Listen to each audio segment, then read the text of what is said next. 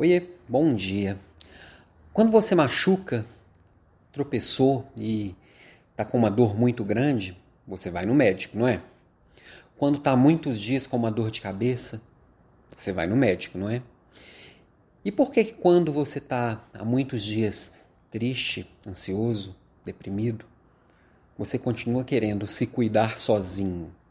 Ou quando alguém próximo a você diz que não está bem, você só bate no ombrinho dela e fala assim: não, vai dar tudo certo, pensa positivo, você é forte.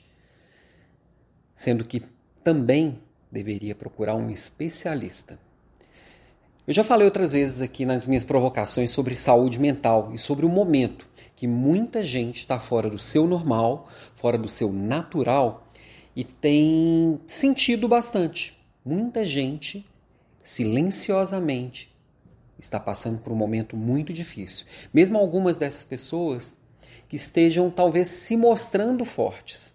Algumas têm tentado se forçar a se mostrar bem, com medo de perder o emprego, com medo de perder um amigo, com medo. O medo ele alimenta. Já falei aqui sobre saúde mental outras vezes, porém eu quis trazer esse tema de volta, já que nós estamos no Setembro Amarelo, que muitos destes casos mais graves podem evoluir para um atentado contra a própria vida, que é algo que está acontecendo. A gente não vê. Muitas vezes parece distante da gente. Mas quanto mais a gente olha para si e olha para o outro, mais a gente pode cuidar disso e prevenir. Porque não tem causa clara, não tem algo em comum nos casos. Merece cuidado. Merece um cuidado acolhedor principalmente para a gente mesmo. Às vezes a gente é, posterga a solução de um problema ou vai cozinhando ele dentro da gente até não ter mais solução.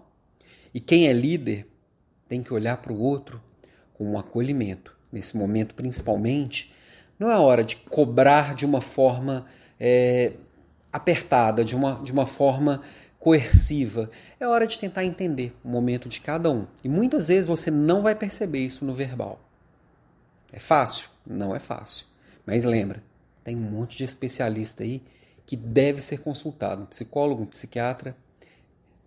E procurar e encaminhar as pessoas para eles faz parte do papel. Ok? Então, neste setembro amarelo, desejo para você um ótimo final de semana. Vai equilibrar seus papéis, vai cuidar de si e cuida do outro. Beijo e até segunda-feira.